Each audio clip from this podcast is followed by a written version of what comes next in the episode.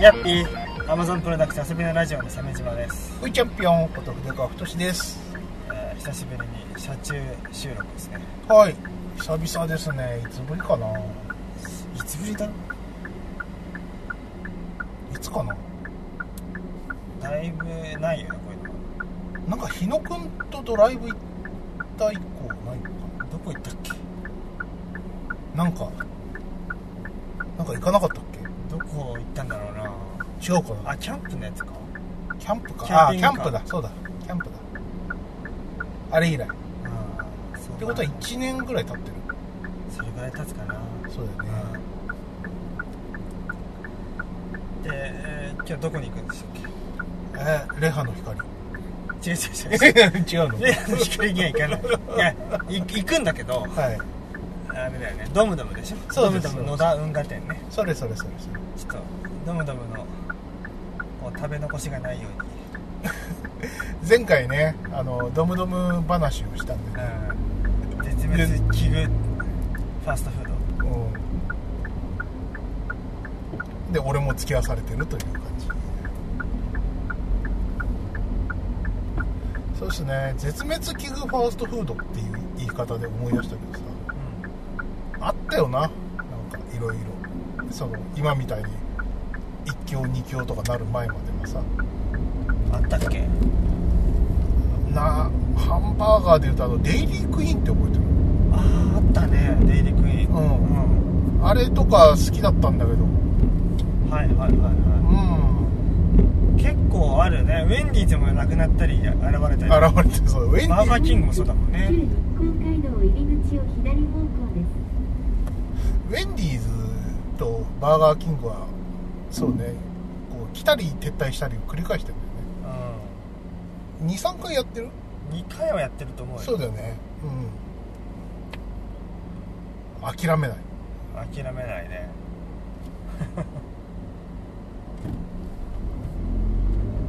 そうねあとは何かあったかな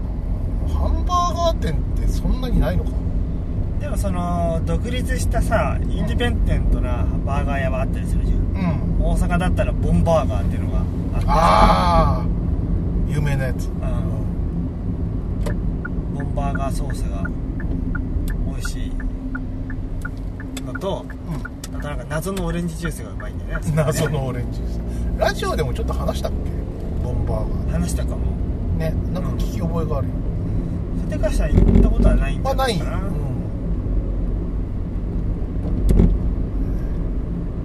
まあそんなレベルですようん、そうだねダブダブは、どうもど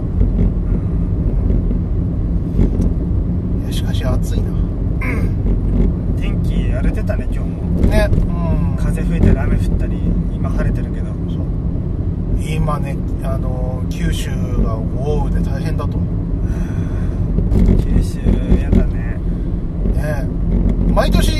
きるようになっちゃったねうん地震起きたり雨降ったりで九州まあ広いから毎回同じ場所じゃないとは思うんだけどうんだって去年はだって千葉だったか2019年はあれでしょゴルフ練習場の柱が倒れたやつ倒れたりとかね,、あれもどうなったのかなうん、ねあ一応撤去終わったんだ終わったんだよ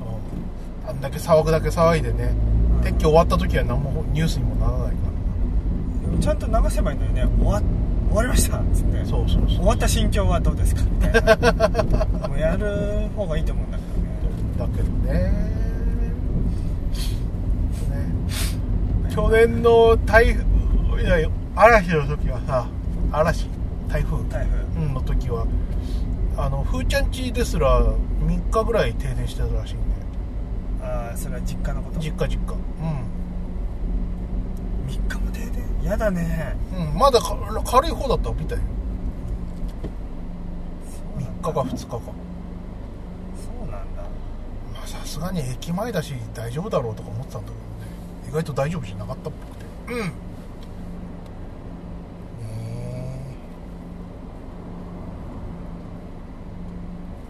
えそうですねなんかあったかな交通ルールに従って運転してください。んうんいやなんか話すことあったかなと思って何もわかん ないあのーほらちょうど昨日ラジオ撮り終わったばっかりそうだねそうだよな、うん昨日だ昨日2日前か2日前2日前撮れ撮ったばっかりしてるからあ昨日スケート行ったよ俺そういあえそばアイススケートうなんで いや長らく滑ってないなと思って、そっかうん、いやもう生まれたての小鹿のようにね、うもうフラフラでねんあのなんかツイッターに写真上げてたけどさああ他に人いたの一応いたんだよあそうあなののーごご婦人方ね中年のうんご婦人方とキッズが数名はいでみんななんか後ろ滑りの練習とかうんそれぞれしてて、俺はもうヨタヨタよやって でるも結構すぐ慣れたよ、うまあ、スケートスキーも経験あるから、んうんスケートももっと遡れば習ってたことあるんでまあなんとか前の方には滑れるようになってでだんだん慣れてきたらこうスラロープみたいな感じのうん滑り方もできるようになりほうほで足を交差させて滑るやつができかけたところで、んもうよ暗くなってきたから帰っう書いてあったそうですかたあの足をなんだろう肩幅ぐらいに並べて滑るぐらいはまあできるんだけど、うんそれを縦一列に並べて滑るやつ、うんうん前後にそれでカーブを曲がっていくやつあれかっこいいじゃんうんあれやりてえなと思ってはい上半身フラフラなんだけど足元だけこう、なんとかそういう感じにねそっかへえいいね鮫島さんのこう優雅な一日よかった一瞬これだったらいいのにな金の心配なければずっとやってたいん金の失敗なければな、うんいやもう年間そう数百万円600万円ぐらいくれたらうん暮らしていけるよ丸々じゃねえか 丸々遊んで暮らしたいっていう気持ちがもう全全部部暮らしたいですねいや多くは求めないからほんのほんの本当に600万でいいからいいからうーん仕方ないなあなんつって神が遊ばせてくれって神が、あうんあまあねフデシはそういうのないのうーんスポーツしないもんどっか行きたいんだけど難しいじゃん今あうん国は行っていいって言ってるけど行っていい人数かみたいなこ特にの感染者数がさあ岩手とかあの辺には歓迎されないだろうなね稲荷神社前を左方向です。それ考えるとね特にさあのあれなんですよし新婚旅行行ってなくてああ行行ききたたいいよ新婚旅行行きたいねって言ってグズグズしてる前にさあのなんかあ中国ですごいことが起きてるねなんてそれはそうと旅行の計画をなんつって行ってたら今年になっちゃってねうん旅行はどこがいいの旅行国内なんかいいとこじゃあ東尋坊となんでだよ 新規臭いとこ行くんだよ あの金沢か伊豆かって話して伊豆かいいじゃん、うん伊豆はもうチンスポットの方かだよたねまあチンチンで言うと伊豆でうんなんか普通にこう楽しみたいんだったら金沢かなまずは何が楽しいの な何があんなんそこ美しい城下町それ見て何が楽しいんだよ写真でいいじゃないかそんなの個人的には霧ヶ峰とか良かったよあそううんまあ曇ってたけどね俺がいた時はエアコンしか知らないよ霧がそれは本物よあんな環境を部屋に持ち込みたいという願いがこもってるんだなって思ったようん霧ヶ峰行ったらそっかうん美しが原高原美術館もいいいいと思うけどね、やってなかったやつやってなかったやつ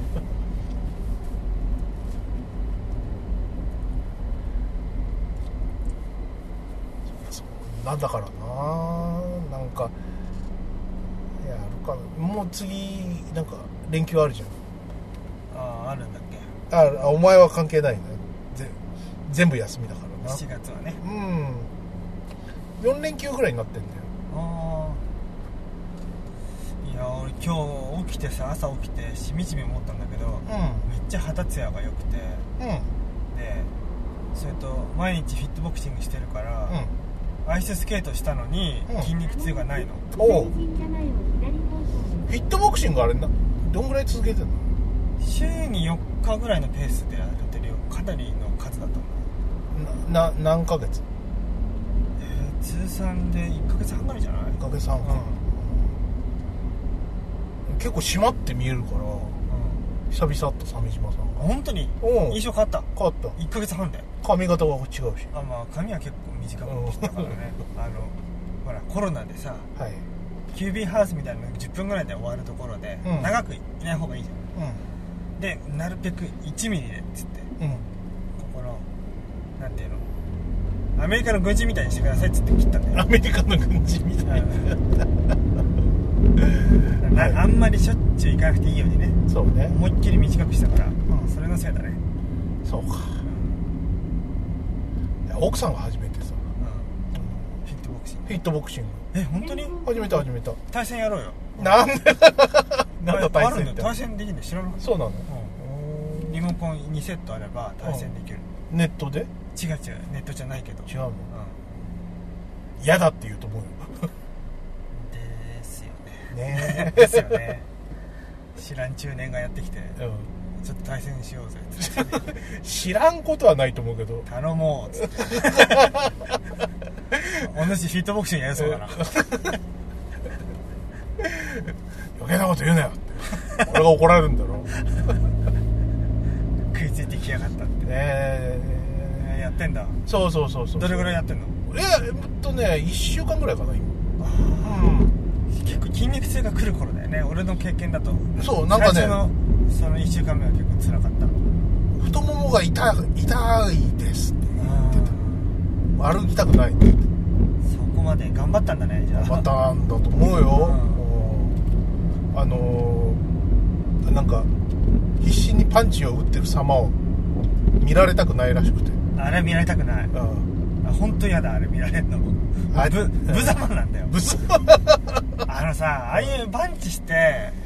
失礼するのってうん例えばその、ボクサーの人がやるから様になるんだって、はい、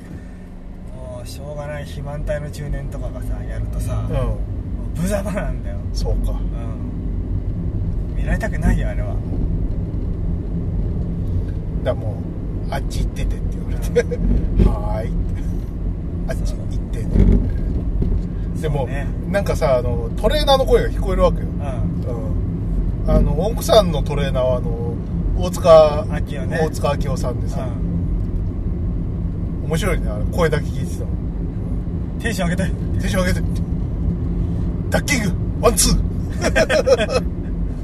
えー、お疲れさ ん上がっていいよみたいなやるやるやる鮫島さんのトレーナー誰何トレーナーね、まあ、日替わりだねなんかあそうなのんまり固定してないえ昨日はこの人だったから今日この人にしようっつってー、お気に入りとかお気に入りかお気になんか入りみあのみんなほらせ人気声優ばっかりじあー、まあ大塚明夫も一時期や使ってたけど、ゃん、今はあの褒め方が一番うまいやつだな3番目ぐらいの人うん、名前がわからわんかんないんだよ、ね、男女女女女メインの髪短めの女うん金髪の長い髪の女うんなんかラテン系のはいは女のラテン系の方うんあの人が多いなそっかうんそう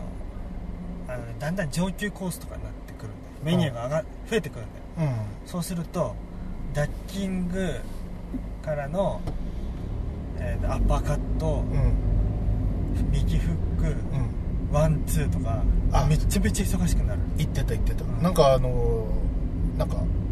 フットワークも要求されてきたみたいなあーもうフットワークマジであれ全然ねセンサーがね感知しないから、うん、フかットワークななしにしてほしいんだよね個人的にはフットワークもそうだしさっき言ってたそのアッパーとうかん確かにねなんかその無様にこう天をつくようなパンチを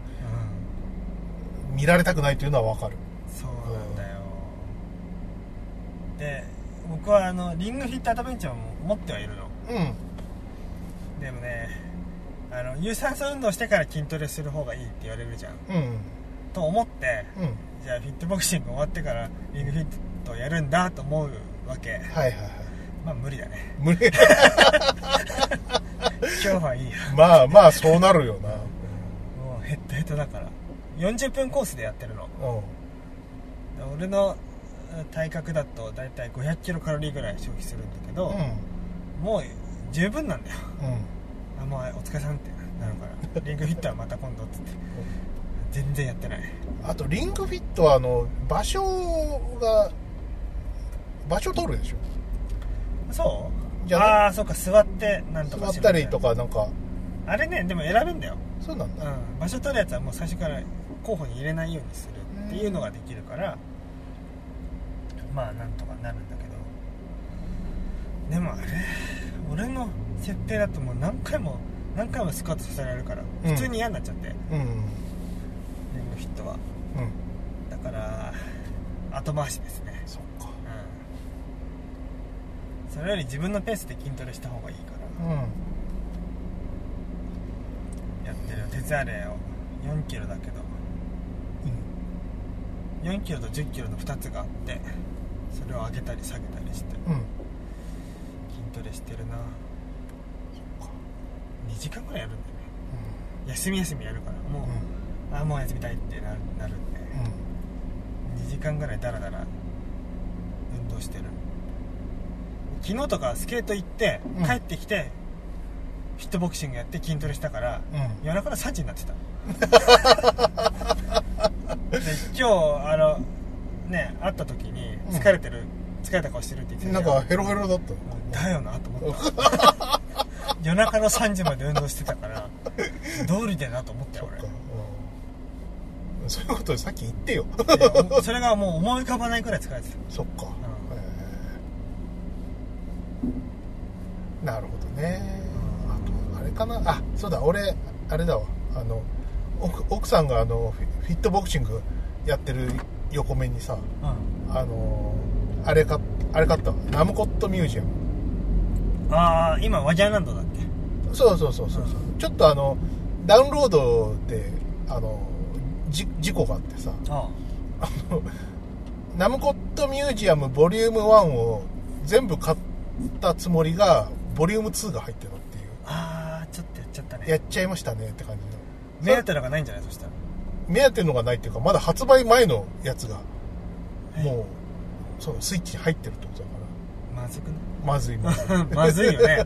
まずいまずいなんでそうなったっておなじみの下請けがやらかしたのかいなやあらかしちゃった M2 やっちゃったなみたいなねあーまあでも既存のゲームでしょそうだようんまあねあでも既存のゲームだけど、うんあれあの何一括ダウンロードすると、うんあのおまけでゲームついてきて、うんでその要はファミコンスタイルで移植したものはいはい第1弾がパックマンチャンピオンシップだったかなチャンピオンシップああののマンのなんかちょっとアペンドみたいなやつそうねあのファーミコン版の PS PS3 かなんかで出たああのパックマンのなんかあのなんか横画面でさ延々とこうパワー餌を食べてバクバク食べてあおっていうのをこうマラソン形式でずっと続いてくる、えうん、結構テンポよく死んで面白いんだよ死ぬんだうん でもあれパックマン上手い人だったら延々とやってられてマジかすごいようん、ステージの概念がないからああ面白そうだな延々とあのドット食いながらパワー餌食ってう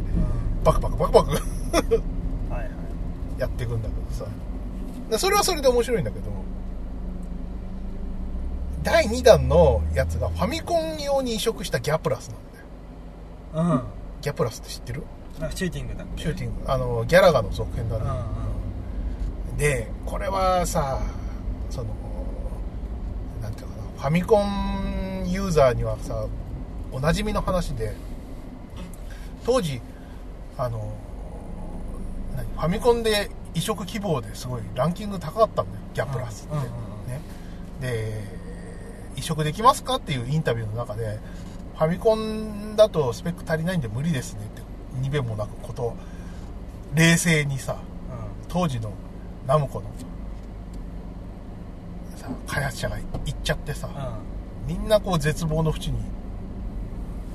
追いやられたというかはいはいはいこういわくつきなんだよねでも「ドラゴンバスター」とか移植できるからできんじゃねえのとか思ってたんだけどさうんでもとうとう移植してくんなくてうんやりたかあそうなんっだたやりたかったなファミコン版ギャプラスっていう思いを M2 様が叶えていただいて移植したんだスそうイスイッチでへさスイッチでファミコンに用にチューニングしたギャプラスを移植っていうえでそれをさその事故のあった最初の方のダウンロードで買った人はもうやれてるんだよえー、いいじゃん羨ましいなと思って、うん、いいなああー俺はさあのまあちょっと気が向いたら買おうぐらいに思ってたからさそんなーって 俺もギャプラスやりたいよーってねうえんなんかさ最近スイッチのさダウンロードタイトルがさう一昔前の XBOX アーケードみたいになってきてるよねんそうだね妙なゲーム増えてないフようなゲーム前のなんだっけファイナルソードァイナルソードもそうだよね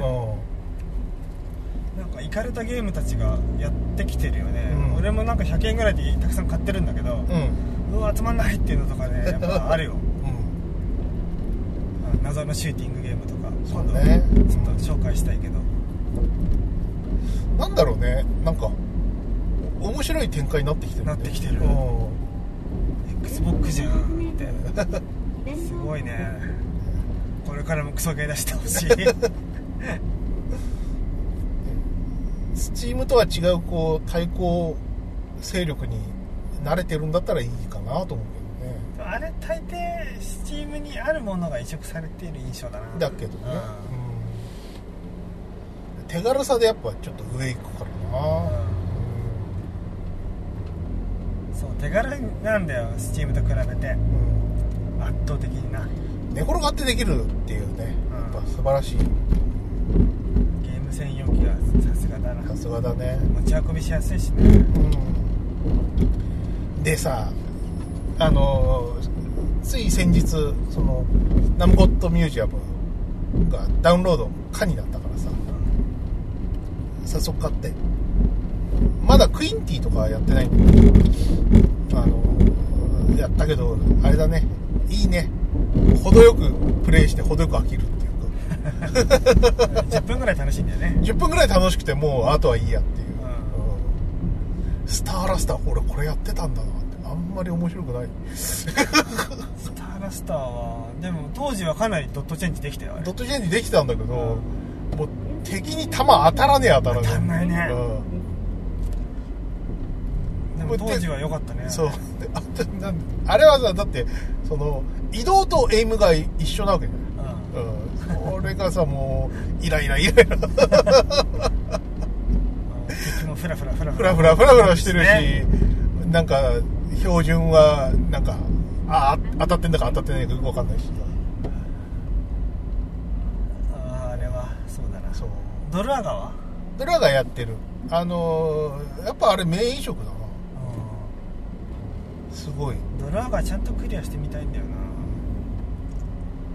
ちゃん最後まで行け行ったことあるのあーと当時ね小学校の頃クリアまでしたよマジでファミコンでファミコンで巻き戻し機能ないのにない色にでもいいコンティニューはあるからあそうなんだそうそうそうそうあと何あの攻略本もあってねうあのファミコン通信のあの初代編集長の豆腐屋ファミボーさんとんかうん水野店長が責任編集した「ドルアガの塔を100倍楽しむ方法」 あれ10倍だったかなエモヤンのあの、プロ野球を10倍楽しく見る方法のパロディーだよねそうだよね、うんそうそれがを見ながらクリアしたんでねあれもでもねあのせっかくさドルアーガの謎解きとかさちゃんとなんかオプションとかで見れるようにしてくれればいいのにそれはどういうこ宝箱の出し方とかとさあうーんそれがなかったのは残念かな確かにねね、あとバトルシティも懐かしかったなうバトルシティはファミコン風雲児でも取り上げられてたねんあれは良かったバトルシティはねあの当時の思いのまんまでやれた、うんすごい勢いで戦車出てきてバンバン倒すの面白いね面白い BGM がないからねうエンジン音だけでしょんそうそうそう戦車のうんいいよねそうブーブー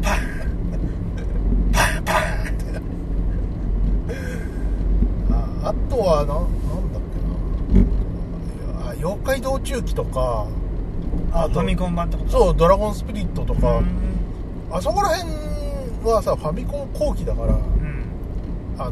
やってなかったりしたんであーやりましたけどすごいあのー妖怪道中記とかね再現度はすごい高くてうんすげえなーでも妖怪道中記自体がそれほど面白くないゲームなんでよくやってたけどなドイツ一期はそんなにあの妖怪道中記のさ曲さう、んあの TBS ラジオの日曜3点のさ、ん BGM で使われてるよねあ疲れてるかなうん誰も何も言ってくんないから言うけど、うんあと「ドラゴンスピリッツは」スピリットはなんか変なアレンジしてんだよねなんあか首が3つに増えるやそうそうそうそうそうつシューティングゲームねうん意外とシューティング部分の移植はいい出来なんだけど、うん、うんなんかねあの初代ドラゴンスピリットの息子みたいなのが主人公でうん、ドラゴンも青じゃなくブルードラゴンじゃなくて金色であなんでこんなことしたんだろうなーなんでだろうねすごい謎だった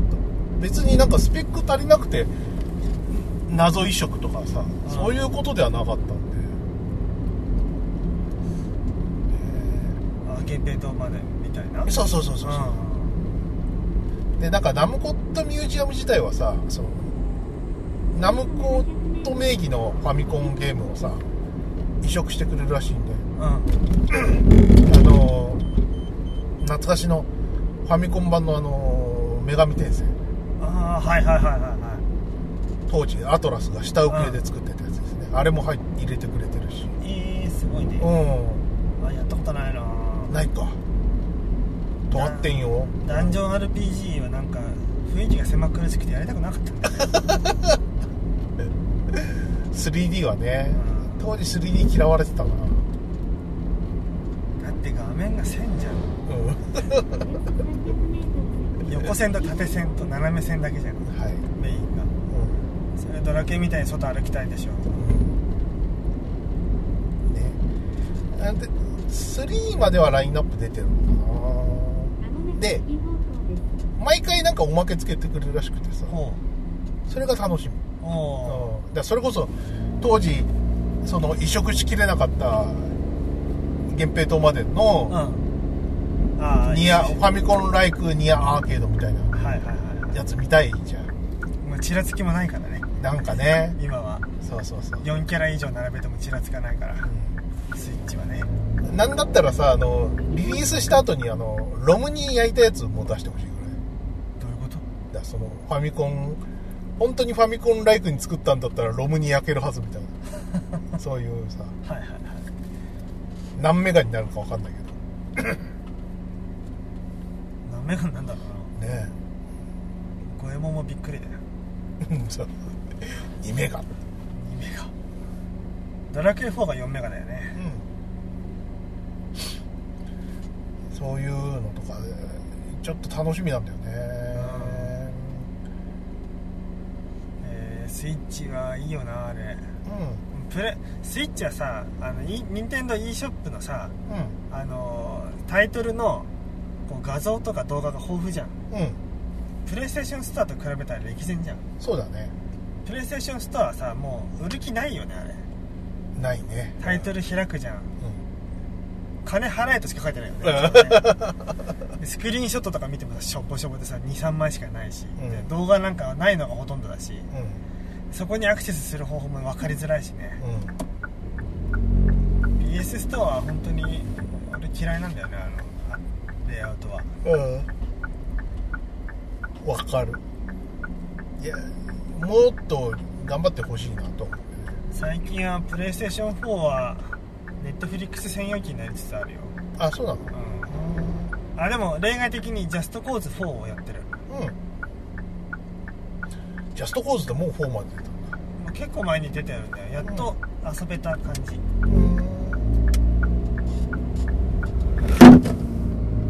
あれはなんだよすおうあなたの道なんです。そうねう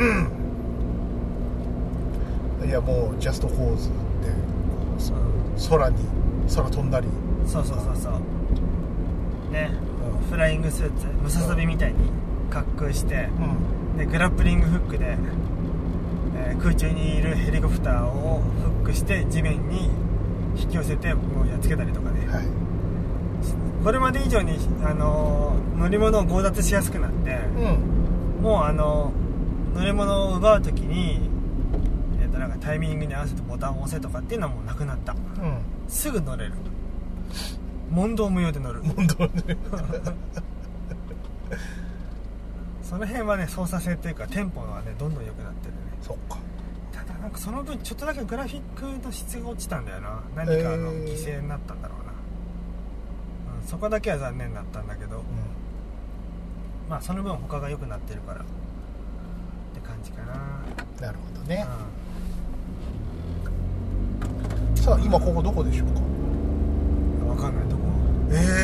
えー、そんなどこに連れてくんだよいやどうもどうもだよ俺いやドムドムはわかるけどもうののなんだまだ流山市内じゃないそっか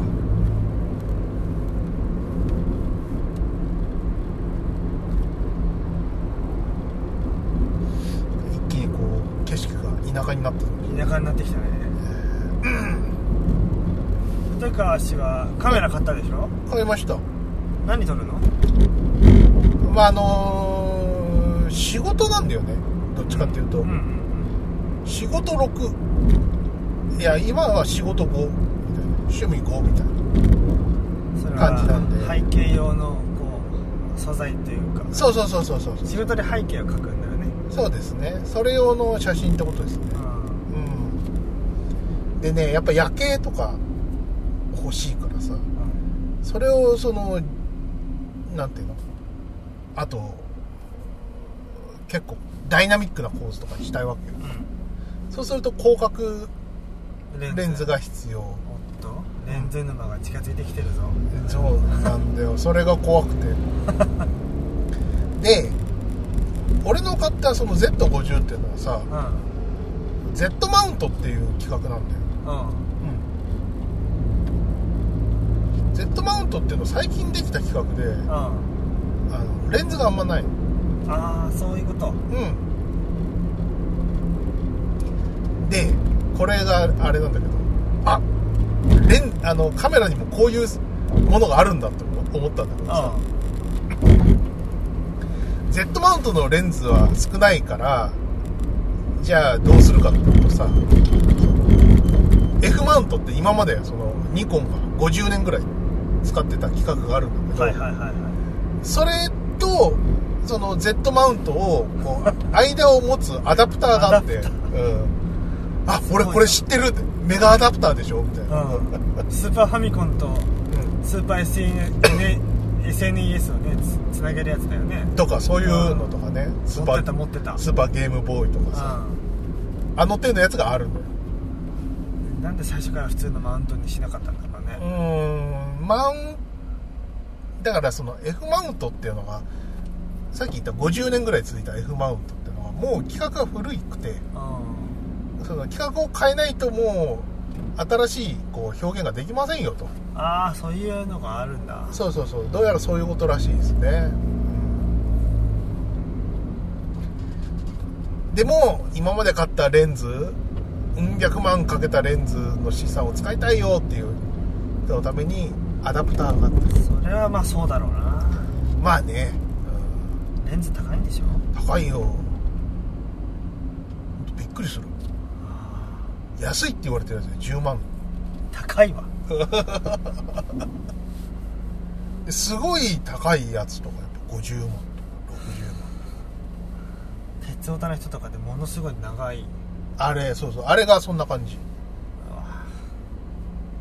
でそれをよく知らない奥さんが売っちゃうんだよね売っち ゃってでなんか離婚したりとか離婚したりとか損害賠償するとあかあそういう感じだよねになりがちなやつそうそうそうそう奥さん売りがちねスカスカットジャパンってこういうやつ、うん、わかんない わかんないけど見たことないからそれでさ俺もまだ全然カメラ知識がないからあのとにかくじゃあちょっと専門家に聞くしかないなとうん、うん、銀座のニコンストアってとこ行ってさすごい専門家っぽいねニコンニコンのことをいろいろ教えてくれるお兄さんとかお姉さんがいるんだよ筆から持ってるのはニコンなんだ、ニコンうん、そうです僕はニコン以外のカメラ持っていませんそうかはい持つ気もないんですけどソニーとかなんでかっていうと別に必要ないからあ例えばなんかソニーの表現力がとかさニコンの表現力がとかあ分かんないしねキャノンの表現力とかよくわからないんですようんよくわからないもののす裾野を広げるほど僕の財力はないので最初にそのニコンって決めたからにはもうニコンなんですよ、うんええ表現力とかよくわからないんでそう決めたからねそう決めたからうんそれを生かすさ足もないわけよ俺はうん車もないからそうねね車持つの難しいよねそうだねでもさまあ東京ってやっぱ写真映えする場所が結構あるからはいはい今それをそのロケハンしつつねうん休みを使ってその昼間にちょっとこういう何とこ行ってみてでシャッター押してみてシャゲームに使えそうだなとかいうところがあればそこに夜に行って夜間撮影するみたいなうーんそういうことしてるあじゃあこれまでも撮影したんだしたしたした夜間どこであのー豊洲行って撮影してきたんだけどあ豊洲ねあのなんかブルジュアの建物が見えるわけよ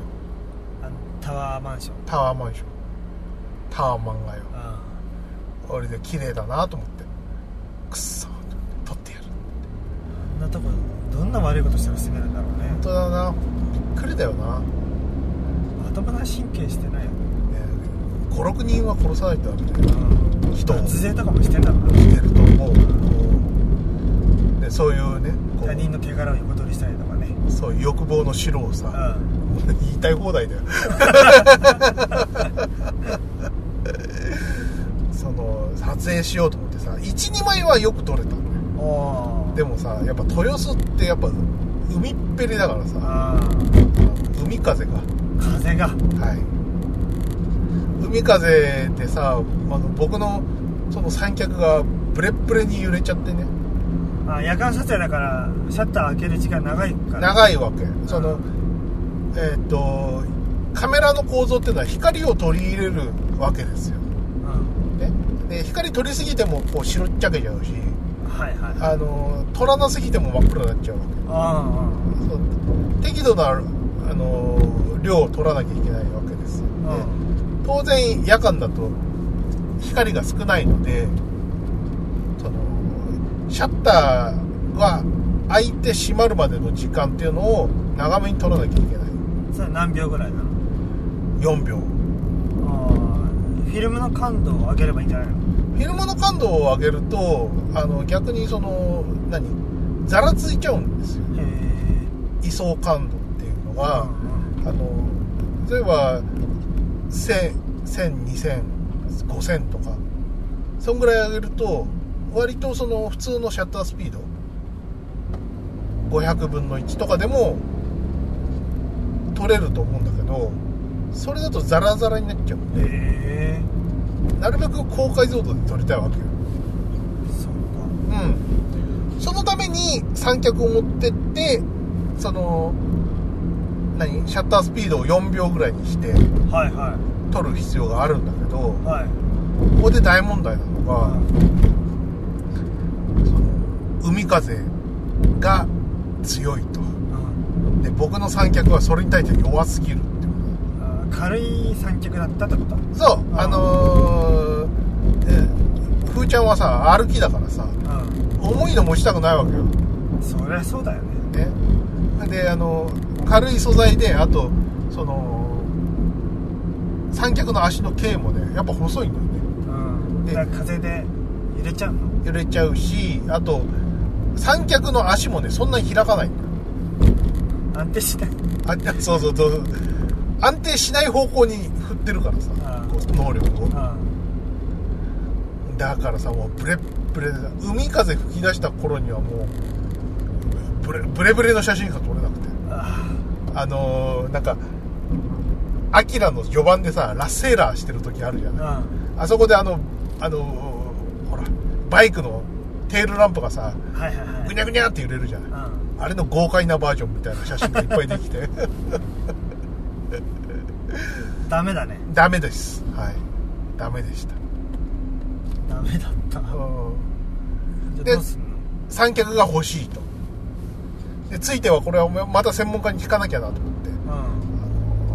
うんリスナーリスナーっていうかトウモロコシの会のリスナーのあの風神さんっていうあでもその軽めのさうん三脚にうんこう F1 でさこう地面に設置するような跳ねつけるじゃんうんエアロダイナミックスをうんそれを三脚につけたら風が吹いたらよりこうダウンフォースが発生 して急にミニ四駆知識が ダウンフォースとか言いないそれで安定するようなこう羽をつけるとかいいんじゃないの、そうねうんまあ無理だと思うどっからどう吹くやつに対応すればいいんだか全然わかんないけどそうだね風の方向性がなわかんないけどねあでそのトウモロコシの会リスナーの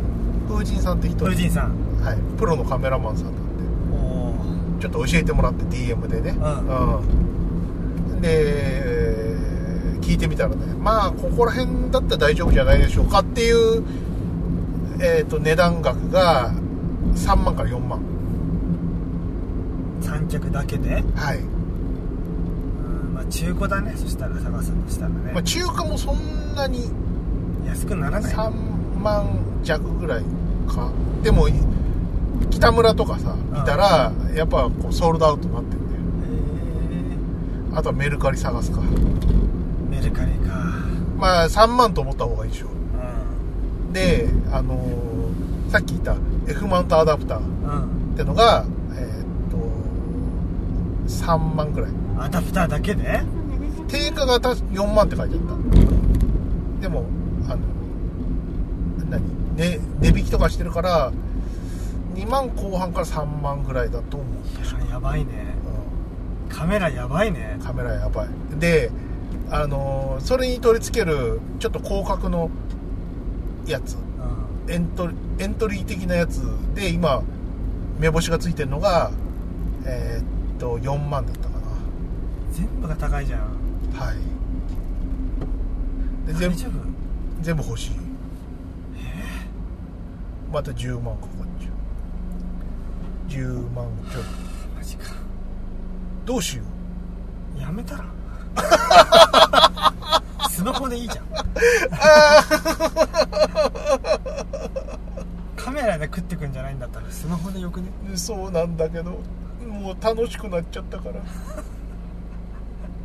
かさばるしかさばるしどうどうしようどうしようって気持ちでいっぱいだよ、それに三脚が風で揺れるっていうけどうん、揺れん風のない日撮ればいいよ海風大体吹いてるだろいや吹かない日もきっとあるよえーだって毎吹かない回場所を探すとかさでもその構図があるわけよ構図そうそうどこでも取れればいいってもんじゃないからなるほどそこはやっぱ風強いわけようんか川っぺりっていうか海っぺりだからよあーあーとんでもないことだったやばいなもうカメラ買っちゃったもんな なあ三脚に4万はちょっとおかしいと思うなでも鉄アレイとか食いつけたらそう 鉄アレお俺は何軽めの三脚と鉄アレ持ってるのそうそうそうそううん辛いよそれがいいかもよねカメラ面白いんだよななんかねあのカメラやってあの絵の方にもちょっと影響が出てきてはあはいはいはいはい俺がこう何ほらよくあるこうイラスト技法的なもので教えてもらう三脚あ三脚じゃないそのパースってあるじゃないうんあれにプラスしてこうカメラのこう知識も手に入るからあああこれ言ってたこういうことだったのかみたいなあ背景のねアセットを作る上では結構便利かもね便利あの必要なことかもね何が重要ってねなんかそういう理論とか恐れなくなったのはでかいかなうんカメラはちょっとよくわかんないレンズとか何あの広角望遠って何とかさうんそういったところのその怯えとかが一切なくなったんで望遠ってよくわかんないもんねわかんないでしょうんお見えてきましたねきた温かい心は挨拶だからかいるわらいっぱいいいるやー白い道着着た人がね押すおっす押すへえここが礼波の光これはちょっと怯えるなよく入れたな鮫島さんいや俺が行った時雨だったからここまでじゃなかったんだようんあそうなの今日はガチだなちょっと H2 は置いときましょうか、無理無理無理無理うん、レイハモンって書いてあるマジでもうちょっとだけスタンドじゃん夕飯もんじゃん言わないすげえな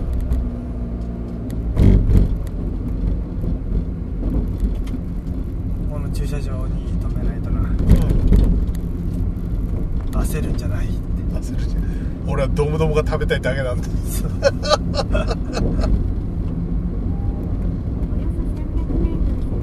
右方向です。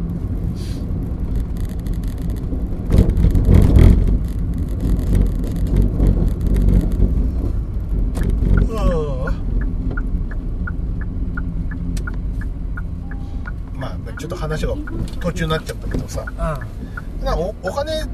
使って分かることもあるというのはなんか俺の気づきだったかもしれんそうねない、まあまあでもいいでしょ一眼レフはうん、いい違取れるものが違うんじゃないやっぱりう、スマホとは違うんじゃないうん、やっぱあの現像の概念があるからさスマホはどんなに性能良くてもあの現像ソフトがね、ああスマホも一応あるけどねあるっちゃあるんだよなだからもう分かんなくなっちゃってうん iPhone11 買った方が安上がりなんじゃないかって思ったんだけどうん一理あるよ1でいや100里あるかもしれないもはや100里ある可能性が出てきたんで、ええ iPhone11 買ったらうんうんぐーそうなんだよなそしたら一眼レフ iPhone11 買ったらもうそういうかんこと考えなくてもよかった可能性があるんだよな夜間撮影できるしやばくないそれ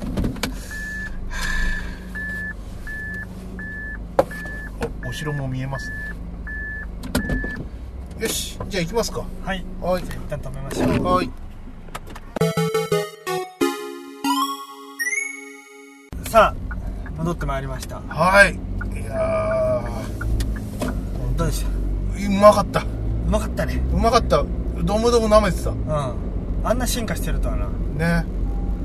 まあ、ドムドムのね本来のこれまでの印象は、んバンズしなしなうんででに肉がもうペラペラの、うっていうのが子供の頃のドムドムの印象ん印象ですねポテトも全部曲がってた曲はいがったっていうのはそのその柔らかすぎてねうんしなってなってたでも今日は、まあ、ポテトこそ食べなかったけどうん久手市はビッグドームねビッグドーム、そう79号館ドーム改造したやつですよそう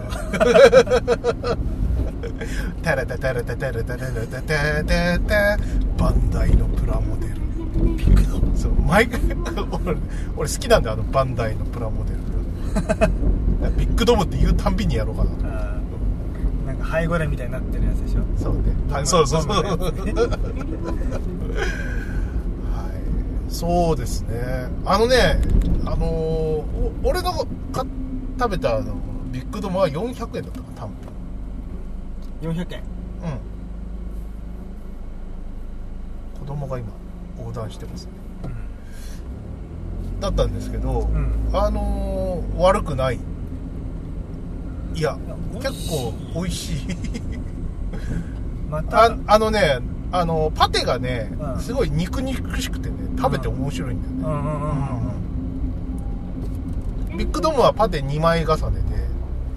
でで上にレタスって感じトマトもあったよトマトもあっただっねてピクルスも比較的多めに入ってるそようねなんか気持ち悪いピクルス入 ってた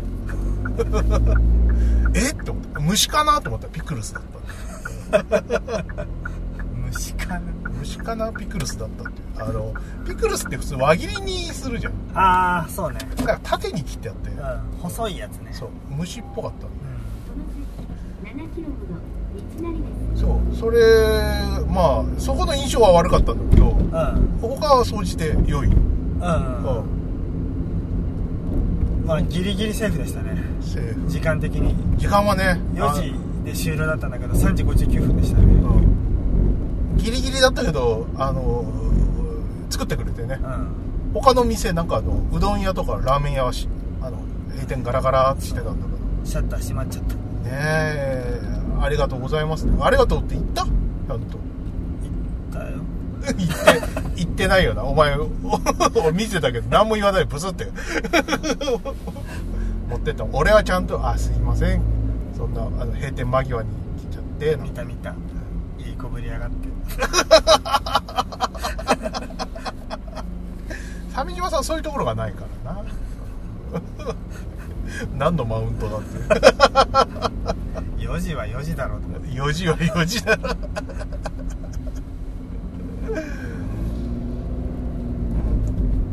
鮫島さんは何食べたの、あのー最初は厚焼き卵のハンバーガーにしようと思ったんだよね厚焼き卵バーガーって頭おかしいんですよ意味わかんなかったからそれにしようと思って、うん前は、まあ、ビッグドーム食べて、まあ、定番を食べれたからちょっとこう色物をと思ってうんはところが厚焼きなかったんだようん品切れ、い人気なんだ ね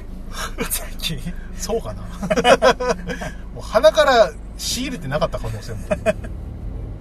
あそういうこともあって、えー、とコロッケバーガーだね、うんドムドムといえば、まあ、コロッケバーガーという一面もあるんでもう、う20年ぐらい前に町田で1号店でコロッケバーガー食べてたなん100円で、まあ、今は190円でしたねうん、はいであとはあのマクドとの比較のためにアップルパイを頼んだな、まう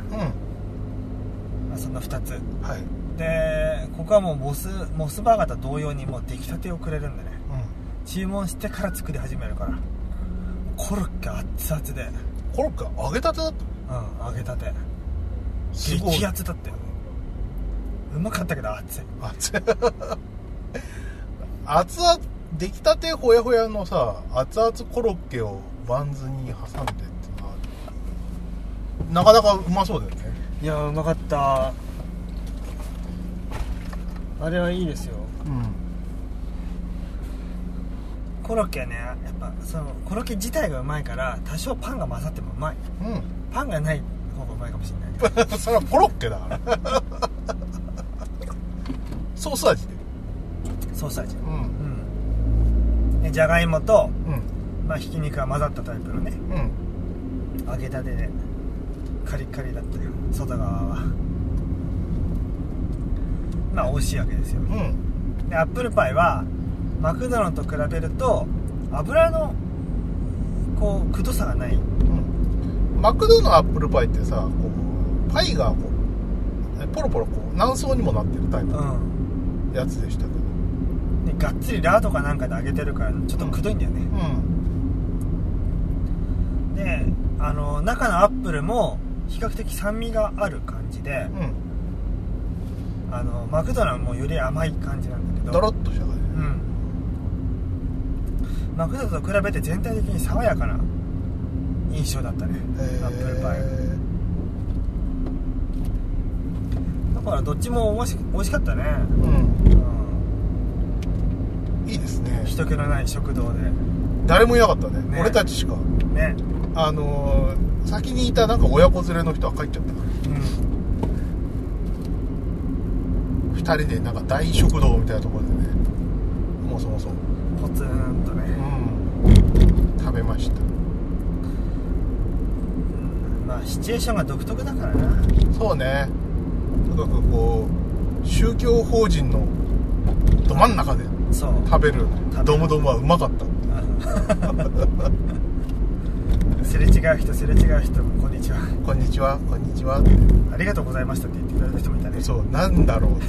ありがとうございましたおばさんはについては一体何だかよく分かんなかったよく分かんなかったね最後まで、うねん、何かしたのかな、何かししたんですかねね、鮫島さんが、ね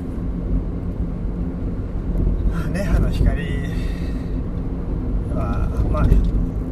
あんまり物騒じゃなかったねうんそこはね、う、品川町の時とはやっぱ違うなん物騒じゃまあね、うん品川町が物騒かどうかはまあ置いとくとしてどうどうもう言ってることがめちゃくちゃだよ 信濃町物騒じゃなかった信濃町と比べて信濃町が物騒かどうかは置いといて、うんそうもうもうぐちゃぐちゃぐちゃぐちゃぐちゃぐちゃあやばいと思って濁し濁し 濁し本当にねうんまあそうでしたねだから地域に根付いた感じなんですかねみんなあれなんですかね地あの近所の人なんですかねまあねまあまあそうだろうねわざわざここに来る人ってうんうんそうねそうそうそうなんかあのーちょっとね帰りがてらねあのそういう話をいろいろしたんだけどうんラジオで話すとやばそうなんてしませんいやウィキペディアに載ってる範囲でさはい言うとさうんなんか年会費が5000円なんだよねあそれ書いてあったねでは毎年更新の時に払えばうん解放が毎年明けに届くんだけど、ん払わなければそのまま大会となって、うんその届かないっていう大会になりますっていうサブスク、サブスクなんだよね、レイハ はネットフ大リッ体クスと一緒だったよ大体アマゾンプライムうんぐらいじゃん5000ぐらい円5000年間円5000円だから5000円もしないか今アマプラは日本は4000円台だねそうだねうんアマプラうんアマゾンプライムと同じですねあとなんか「レイハの日光」の主題歌も流れてたね流れてたねし敷地内でうんよかったあのーよかったっていうのはなんそう心が清らかになったとかそういうんじゃなくて、んなんか思い出してねうんあのーほら俺も鮫島さんうもん、 AM ラジオリスナーじゃんうんでもう死ぬほど眠い目こすって半ば半分寝てる中ではさいはいこうジャンク終わった後さ、う聞いてるとさうこう創価学会の CM とかやってるじゃんんやってる創価学会の番組と創価学会の CM やってるそれ思い出しちゃってねうん胸がキュンとしちゃっ たなんかあとちゃんとさう、ん主題歌らしくさあのとここ10年ぐらいのしアニメの主題歌ってさタイトル名言わないじゃんうんなんかどこぞの j p o p 引っ張ってきてさ主題歌ですってやって、はいやってたじゃんはい、じゃなくてここの主題歌はさちゃんと「レイハレイハレイハの光」みたいなうん 感じでスーパーロボットみたいになってねゲッターロボみたいなうんそうそうそう「レイハレイハレイハゴー!」みたいな感じだったよね分かりやすくていいなってそうですね、まあ、そんな感じですかねなんか、んへえと思ってうん、まあ、なんか怖い目合わなかったんでよかったですよかったよかったええそこそこだけ心配してたんでね、うんええへえまあドムドムねあと何年生きれるか分かりませんけどドムなのがはいうん願わくばこう生きていてほしいな ってちょっと思いましたねえーねドムドムはどんどん減っていってるからな、うんそうなんかねあのえっ、と確かに他の何うんチェーンてフランチャイズの400円台300円台後半のバーガ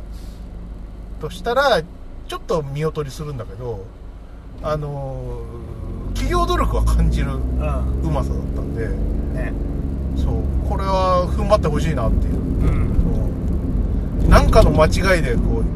うインスタ映えしちゃうとかそういうこと目にあってほしいんだよね目にあってほしい 悪いことみたいな、やっぱりドムドムのさ生息数が減るとさなんていうかこう生態系のバランス崩れるじゃんはい、膜とか増えすぎちゃったりとかうん、ねそういうのもあるからやっぱドムドムはね、えー減らさないでほしいよねそうだねなんかきんぴらバーガーとかあってもいいじゃんうんきんぴらごぼうのきんぴらごぼうそうねきんぴらごぼうとあのえっ、と黒糖かりんとうはびっくりしました、ね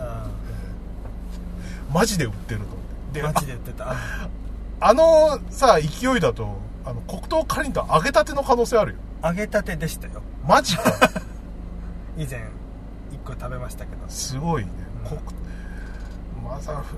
バーハンバーガーショップで黒糖かりんとう揚げると思わな思わないでしょうんでまあフライヤーがあるから揚げちゃおうぜってことなのかな揚げちゃおう ぜねね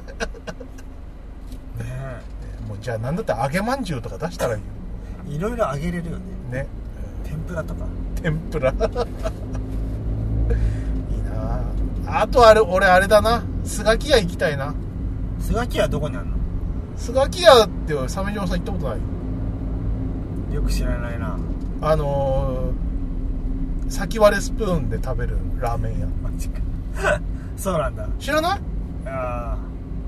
ー知らない知らな山い田うどんとか福神は知ってるけどそうかあのースガキ屋はねあのーなんか白濁スープで、えー先割れスプーンとあのーお箸がついててね名古屋発祥だったのかなあうあん名古屋っぽいねでねあのー80年代のねすあのフードコートとかあのーデパートによく入ってた、うーうんん、行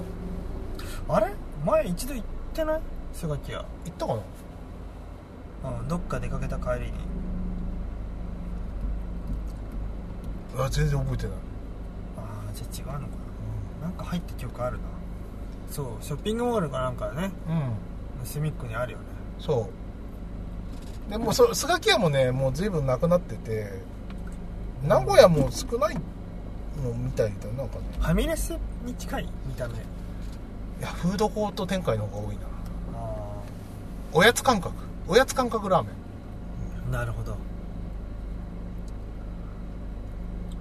そうかスガキ屋ねなんか美味しかった、白濁スープなんだけど豚骨だったかどうかはちょっと覚えがないなんなのそれわかんない豚骨じゃないんだへ豚骨じゃないような気がするんだよねえーとこの辺りだとどこにあるのわからないお前スマホ持ってる持ってるうあ調 べろんうん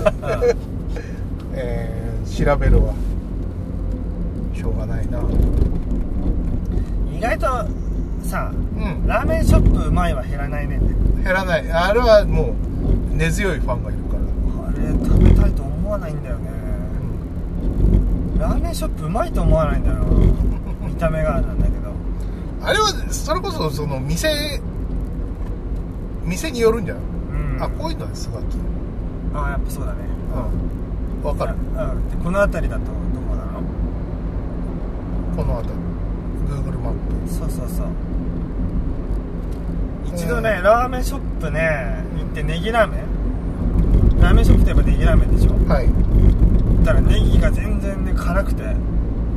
アクネ効いてきてないみたいなネギでさ晒してなかったうんすっごいまずかったえっとねスガキ屋はね東京支店ってのがありますね東京スガキ屋スガキ屋食品東京支店千葉県ではないのうん新小岩にありますねそんな遠くないねそうだねうんじゃあ行くかうんあとはあまだちょっとロングになったらいろいろあったえなんで富士そばとか入ってる富士山は別に困ってないよ困って全く困ってないレア度じゃんレアレアぐらいじゃんせいぜい、うん顧問やん富士山はうんなんかスガキ屋で検索して出たやつの中でいろいろ混じってるのなんでなんでしょうかよくわかんないけどとりあえず1店舗ありますねえ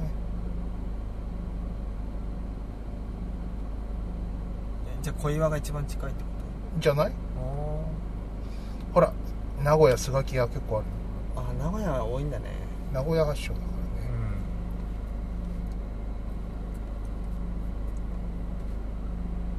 うん確かにこれはあのん塩か塩か塩な濁ってるけど豚骨の濁りじゃないねしないよね塩だな多分、うん塩ラーメンなんうだ、ん、美味しかった記憶があるはいはいはい、うん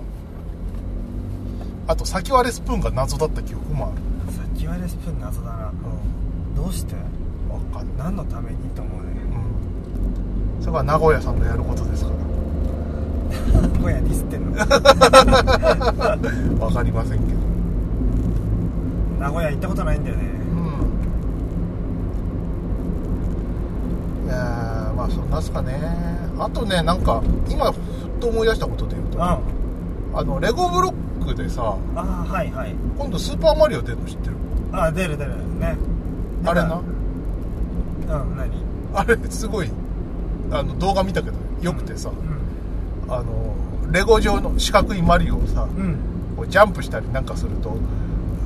反応するんだよは目とかが LED になってて、あはいはいはいジャンプすると目が上に行ったりとか「あの Here we go!」とかうんあのそういうなんかえっとね何マグマみたいなところに落とすと「あちあち!」って目がバツになったりとかあそれリアクション多彩でさで動画見たけどさそのマリオを持ってこうぴょんぴょん飛び跳ねながら遊ぶ遊ぼうみたいな感じであ書いてあっうてんうんああれだ鮫島さんが小学校の頃やってたやつ折り紙の裏側に書 そうそういてたうマリオじん、ゃんドットマリオを切り抜いて割り箸には貼って、そうファミコンないからねうんうん、貧しい家の子だから子供だけが子供だけが家はまあまあ裕福だったはずなんだけどなぜかファミコン買ってくれない中の上ぐらいは貸せてたはずなんだよう、でんファミコンは買わないう子ん供にはあまりお金使わない家だったかうらんそれをやっぱりね思い出しちゃうよねその悲しい鮫島メモリーのことをさうんいやそのマリオもお金持ちで家の子しか買えないんだよ 皮肉皮肉だよねあのあれみたいベルサイユ宮殿の中庭でさ、あのマリー・アントワネットうがんこう農夫ごっこって言ってわざとボロボロの格好してさそこでこうあのお茶会をするっていうね農夫ごっこって流行ってたんですよグムーってなる そこで麦の取れ高があんまりねえなんてうちもようなんていう話をこう燃やしたい それのマリオ版だなと思っ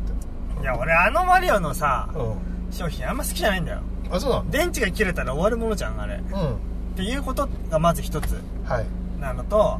あとレゴっていうのはこう使う子供たちのイマジネーションによって成り立つ世界なんだよ本来はだから音なんか出たらうんダメなんだよはい音は出てしまったらもう強ダメなんだあんなのうんレゴのこう根底に流れるリーデンからするとでも任天堂はまあこれまでも 3DS 無駄な 3D はい入れたりこう新機軸のものを打ち出したい時には何かしらこう飛び道具をこう乗っけがちじゃん、うん、乗っけがちだねだからそれの犠牲になったんだようんレゴははい でレゴはもうもはやもうどんな IP とでも寝るキティちゃん化してるから、うん20年ぐらい前から どんな IP とでも寝るそうだよデンマークのキキなんだよあれはうん そうかデンマークの化石頭なのか、うんそうどんなハイピートでもねホイホイ交わっちゃううん味わっちゃうでもその中でもこうポリシーがあるわけでしょそのうん割とこう武器系のはやらないとかそういうああ重火器をやらないやらないんだよね、その辺の感覚は分かんないけどあのコピー会社中国の、うんうんはもうミリタリーセットとか作って るからねアマゾンで売ってるよねうんレゴのコピー品あれとか地獄だなと思うよねそうだね、絶対このセンスねえわってうん、IP に乗っかって理念を壊すっていううんいやーだからちょっとそうそういう善意とかっていうのをさ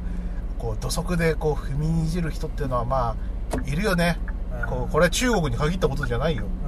悪党っていうのはさんそうそういうことを平平気でやれるから悪党なんだよまあ、レゴの理念に唾を吐くようなね、うん感じだよねそうねまあ任天堂もちょっとスレスレなんだけど、うんそれスレス レ、 音出たり LED でこう目がアニメーションしたりってうんあるべき姿じゃないとは思うのよレゴとして、はい、なんならレゴってレゴはそのレゴが IP 化し始めたって多分「スター・ウォーズ」がきっかけなんだけど、うそれもレゴのあのトップクリエイターたちが、うんっていうかファンがうん、既存のレゴパーツでミレニアム・ファルコンとか作って遊んでたっていう背景があるわけはいはいはいもともとそのあのアマチュアの遊びがあったわけそうそうそう既存の街シリーズとかの特殊パーツを何個も何個も何個も集めて、んグレーばっかり集めてミレニアム・ファルコン作るとかさはいそういうのでなんかあったわけようん既存パーツをなんとか左方向その別の形のものにするという工夫が面白かったわけうんところが最近のレゴはもはうい専用パーツをこさえまくって、うんこれはもうフィギュアで良いのではみたいなのがたくさん出てるじゃんはいはいはいまあレゴ買ってますけどね、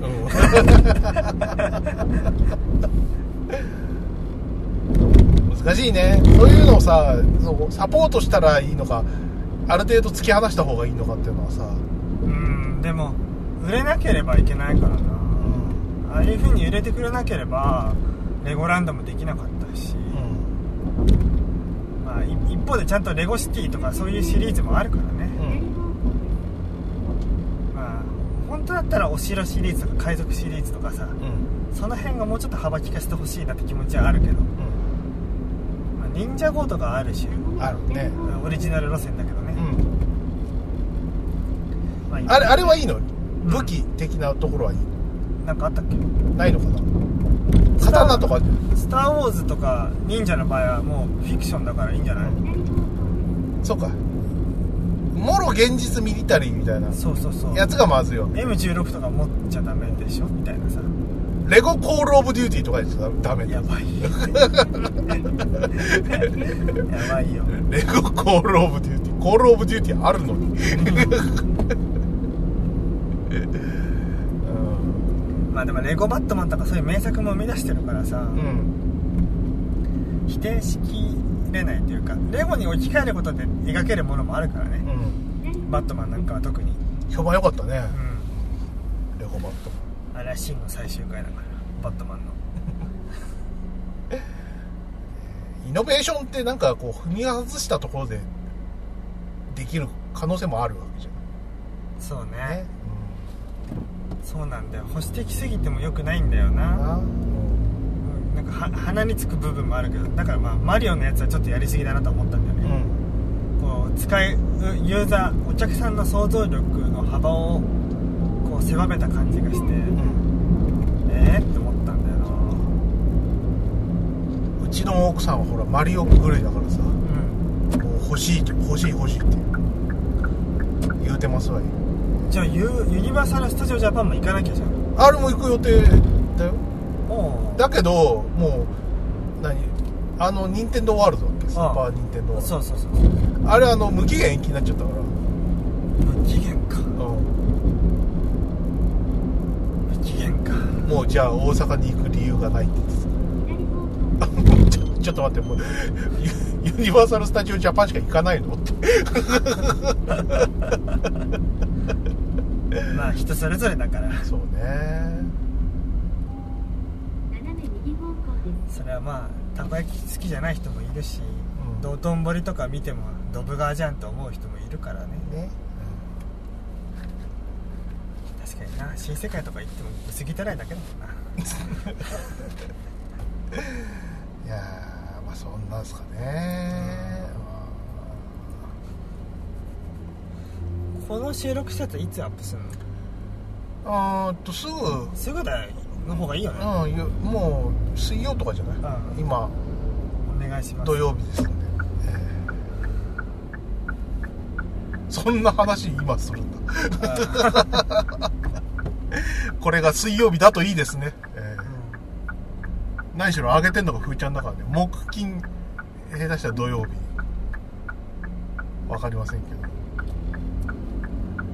ちゃんと水曜に出てるんでしょうこの Amazon プロダクツ出てるでしょはわからんわかんない何も天変地異がなければ、でもだけどなだけどなだけど めめんどくさくてなもうあのオープニングとか入れるの ああ BGM あそうそうそうそうそうれななんか自動化できないかねうエンディングはもうブツッと終わってもいいよんノーゼラップもういいノのンセラップ辛いもん自分でも聞いてて あそうね、そうもうちょっと元気がになったら新曲作るモチベーションも湧くかもしれうないんうん結婚ラップとか 結婚ラップ結婚ラップフューチャリング筆川 で筆川がラップの部分を担当して普通っぽいとこを俺がやるみたいなやつあるじゃんうん、そういうの、ん結婚ラップ 結婚楽しいよ楽しいよイエー肯定しまくろう、うんイい や俺はそこに皮肉はないんだけど、 ねえそこはやっぱ鮫島さんの作詞力ですよねそうですねねえ何しろ2回結婚して離婚しているまあねレイジさんこの辺じゃもうトップクラスの結婚誌だからね、結婚式もじゃ地元じゃ負け知らずですから、ね、うんでもなまだたかだか2回なんだよなやうんっぱこう幅利かせれるのは3回からだよねそっか3回から本当親からしたらいい加減にしろって3回来たらすごいな、 3回結婚はするかも、しするというのはまだ許されるけど、うん離婚も辛いよね離婚はどうだろう、ね、もう親は驚かないかもねその子にはああそうかもしれない、うんいはいぐらいはいはいはいはいワロスワロスうん後半誰でくのって今日は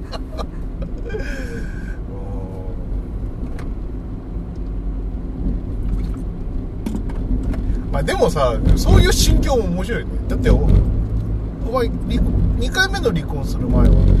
もう俺離婚怖くないからねって言ってたからうん怖くなかっただから1回目の時はもう離婚っていうことをしてはいけないんじゃないかっていう思い込みがあって、うんまあ結婚も相当苦しかったんだけど、うん離婚してはいけないっていう感じがこうその行動に起こさせなかったんだよな、ああ怖かったんだよねなるほどやっちゃいけないことをするみたいででうんもやってみたらそっちの方がよっぽど良かったしうんね結果オーライだったしね約そう300だねメートル先、右方向です。でまあ結果としてね今こう晴れ晴れとしてるしうんいいんじゃないですかねまあ結婚してからの独身が最高だよそ っかあそのそれはなんでやっぱこうなくしたものをこうが戻ってきたみたいなこまあ重荷がとはい、荷が下りた感じがうん、荷が下りたストレスの種がなくなるというか、んそういうのもあるんじゃないはいはいはい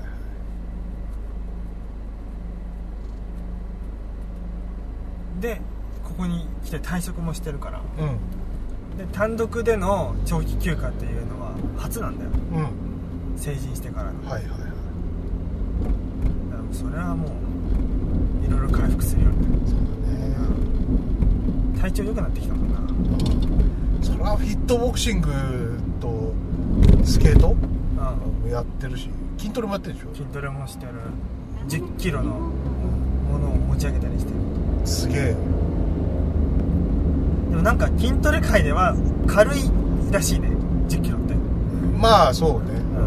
はあと思ったけどあの4キロでも重いと思ったんだからなと思って1 0キロは相当私頑張ってると思うんですけどねって思ったけど軽めの1 0キロで頑張りましょうとかいういうふうに YouTube で言っててはいはいは軽くねえしってい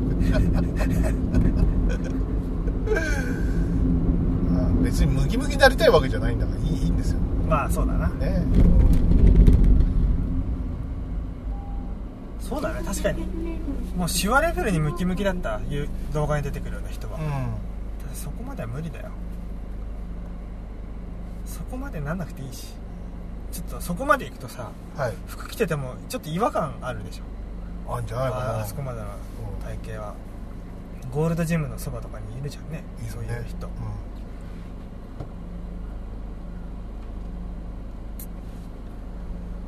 まあいいよなでもほら健康健康ですよ健康健康が一番だよなんつったってそんなうん見事な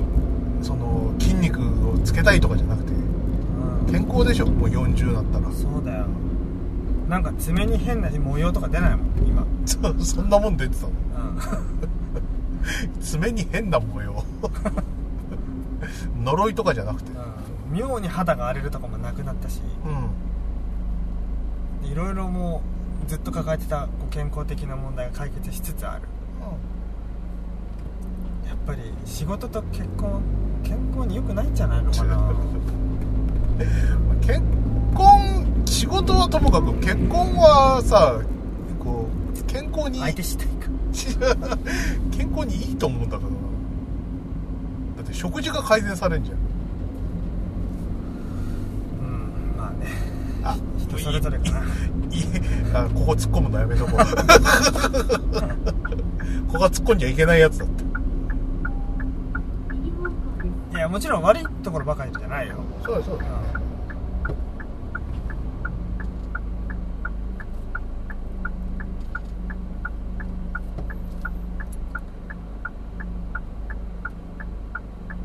まああとはもうし少し健康になるまで頑張るしかないね、うんいいね俺が頓挫したダイエットラジオやってくれよ何すんのえい今日の今日の報告とかやるんだよ何鮫島さんがだからウィーウィーウィーじゃないやえっとフフィッィットトボボクシングやっそれも取った方がいいよシュッシュッシュッ みたいあれさ「んシュッシュ」って言えって言われるんだよトレーナーのうん画面の向こうのなはい言いたくないんだよなんで「シ」とかマジ恥ずかしいしと思ってあれはでもシュッその何こうななんとか理念的な理念的なっていううんか、まあ息を吐けってことなんだよそういうそういうことそういうこちょっととうんこう別にパンチがすごいぞみたいなのを演出しろっていう意味じゃないんだよ、うないんでそうなんだん、でもそう感じるじゃん俺もそう感じたよなんかこシュッシュッシュッうそうそうそうそう自分のなんかパンチの効果音つけてるみたいななんかそういうふうに思っちゃうんだよね違うんだよねあれね、理にかなったもんなんだよねまあ、なんか力入れてうん負荷をかけるときに息を吐きましょうっていうのは筋トレでもね、うん言われるもんねもうそこから収録で「はいじゃあ今日は45分コースが終わりましたんでえーっとダンベルの方に行きます」っつってまた無言で「シュッシュッあーあーシュッあの洋ピンみたいなあシュッおーっていうのをやればあむ ちょさっと苦しいあのちょちょっとす今までのアマプロとは違うリスナーを獲得できるかもしれないいらないよそんなそんなの鮫島さんのラジオ最高っした最高っした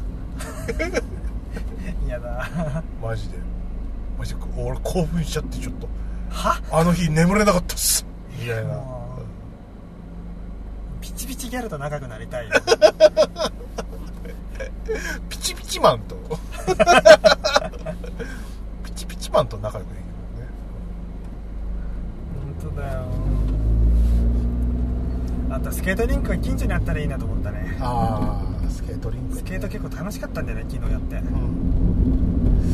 うんなんかあのそういうこうススポーツ会館みたいなやつってないよな、ない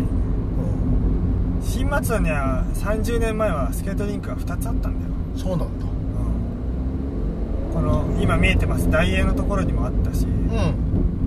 んもっとお駅の裏手の方にもあったんだよあそこ大英だったんだなイオン今イオンフードスタイルを名乗ってるけど、うんまあイオンフードスタイルって言っても誰にも通じないと思うそうだねそれがもうないからなやっぱランニングコストかかるんだろうねそうだねでも金メダル銀メダルを取ったようなさう世界的な実績を日本は出してるのにん、うん、スケートリンクが減るってのは残念だねそうだねこうなったらね今アフタヌーンで連載2回やってるメダリストがね、うんうんアニメ化してで次の東京オリンピックでもう漫画的にもピークを迎えてうん大流行りしてほしいえそれ何アフタヌーンのうんメダリストっていう小学5年生の自己表現の苦手な女の子が、うんえースケフィギュアスケートに活路を見出してうんそれを進めていく習っていくっていうお話なんだよはあなるほど、俺はあれ売れると見たよえー面白い面白いさすがフィギュアスケートとなるとやっぱちょっとアンテナ早いねたまたまだったけどねアフタヌーン買った時にたまたまそれが連載始まったんだけれどうも、あれは流行ってほしいでも本格的なフィギュア漫画はあブリザードアクセル以来ブリザードアクセル ブリザードアクセルはん、うん、ブリザードアクセルってあのあの人鈴木中葉さんのそううんあれはフィギュアだけどもうちょっとねフィフィクションっぽいからなあれはん、それじゃないだろいやあれあれじゃない、んアニメのあのユーリオンアイスユーリオンアイスじゃあない忘れてたゆうにも劇場版進んでんのかね制作どうなあややるのかそうか劇場版は完全新作でやりますとは宣言されてるでしょうんでもそれ以降のニュースがないんだよね全くないね2年後の東京オリンピックに持ってく腹かなそっかやっぱおそらくつ次のオリンピックは羽生選手がオリンピックとして最後の可能性あるでしょう、んで宇野昌磨が金メダルを取るかもしれないでしょ、で友野一希がもっと実力をつけてる可能性もあってうんわりかしこう見通しは明るいんだよねうだんからもでうそこに合わせてそうとかこの前の措置よりも盛り上がる可能性があるんだようん右方向です。そこにやっぱりこうフィギュア関連のあのメディアとかはコンテンツはこうピークを持っていく可能性があるよねうんなるほどねだからそっちで相当来たじゃん金銀取るってさやばすぎでしょうでおおこいフィギュア来る来る来ると思ってんうんで4年後に向けて今やっぱり仕込んでんじゃない、うなるほどね、ん、でもそういうさ仕込みっていうのはさ東京五輪でもいろいろやってたんだけど全部おじゃんになっちゃったって本当罪深いよねね、東京オリンピックは森喜朗が噛まないからうまくいくようん、 森吉さすがにコロナの騒動を森喜朗のせいにするのはきついよねまあ自国開催じゃないから関係ないしね関係ないしね次は北京かな、う北京北京冬季五輪かそれもどうなるか分かんないよな本んね当になんだかんだでほら中国のヘイトが溜まってるからその頃には回復してるといいでもいいんだけどねな焼け野原になってるかもしれないもんなうわうわうわうわうわうわうわ本当に恐ろしい話だよてっぺん草一つ生えないでねえあ我が家はもうすぐそうですね左方向です。左方まで行っちゃういやあの近くまで止めるはいあじゃあそろそろ終わりにしましょ終わりにしましょうかうはいじゃあ終わります鮫島でしただからでしたバイナラッピーバイナラッピー医療介護もやってますよその国すら助けます世の中のために使うのねあんたがみんな払うね大勢が納税の強制公正な道路建ててやるぜ大勢が納税を強制生活の保護をしてやるぜ行政が納税を強制原発片付けしてやるぜ世間を幸せにする達成感社会の一部としての充実感納税しなきゃ社会はない社会がなければ